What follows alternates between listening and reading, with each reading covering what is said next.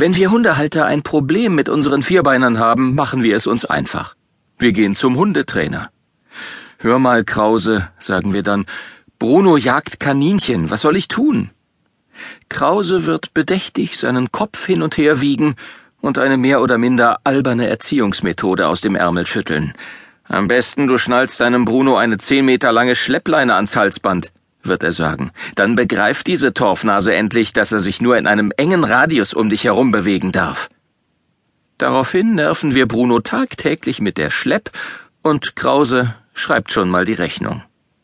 Ein halbes Jahr später, wenn Bruno immer noch Kaninchen jagt und aus Leibeskräften auf seinen engen Radius pfeift, fragt sich der Mensch unweigerlich, Machen unsere Hunde das eigentlich auch so? Holen sie sich auch Rat bei ihresgleichen, wenn sie Probleme mit ihrem Zweibeiner haben? Wenn ihre Halter aus heiterem Himmel verstummen, weil sie plötzlich Speechless Dog Training praktizieren oder mit dämlichem Gesichtsausdruck auf einem Knackfrosch klickern oder in einer Einwegspritze Eigenurin mit sich führen und alpha-wolfig Markierungen überpieseln?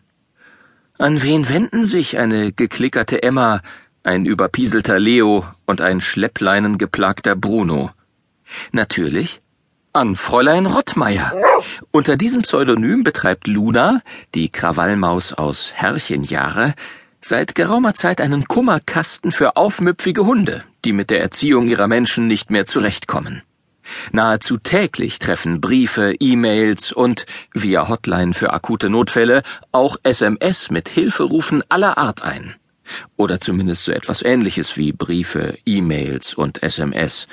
Genau genommen hat der Autor nicht den Hauch einer Ahnung, was das Hundependant zu einer Menschen-SMS sein könnte. Ein lautes Roff quer über die Wiese? Ein sparsamer Spritzer ans Bäumchen? Ein Fiepen beim Poppes-Schnuppern? Heulen nachts im Hof? Ist doch wurscht jetzt. Auf jeden Fall gibt es das.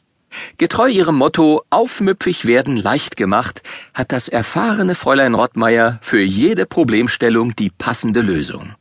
Vor allem, wenn es darum geht, die raffinierten Tricks der Hundetrainer zu torpedieren. Die tragen in diesem wertvollen Ratgeber für zivilen Ungehorsam der Einfachheit halber alle den Namen Krause. Die beteiligten Hundehalter heißen Heinz und Trulla. Das klingt doof, ist aber praktisch. Der Autor wird nicht vor Gericht gezerrt und der Leser muss sich nicht so viele Namen merken. Manchmal werden die Halter auch Chef und die Halterinnen Chefin genannt. Das allerdings sind Bezeichnungen, mit denen Fräulein Rottmeier als erklärte Anhängerin von flachen Hierarchien überhaupt nichts anfangen kann. Mehr noch, wenn sie das S-Wort nur hört, kriegt sie schon eine Ganzkörperbürste. Die Namen der Hunde allerdings sind echt.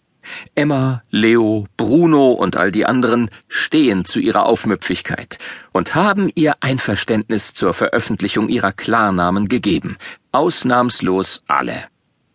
Sollte der ein oder andere Hörer Parallelen zum Verhalten seines Hundes entdecken und sich erschüttert fragen, ob der Satansbraten sich etwa auch an Fräulein Rottmeier gewandt hat?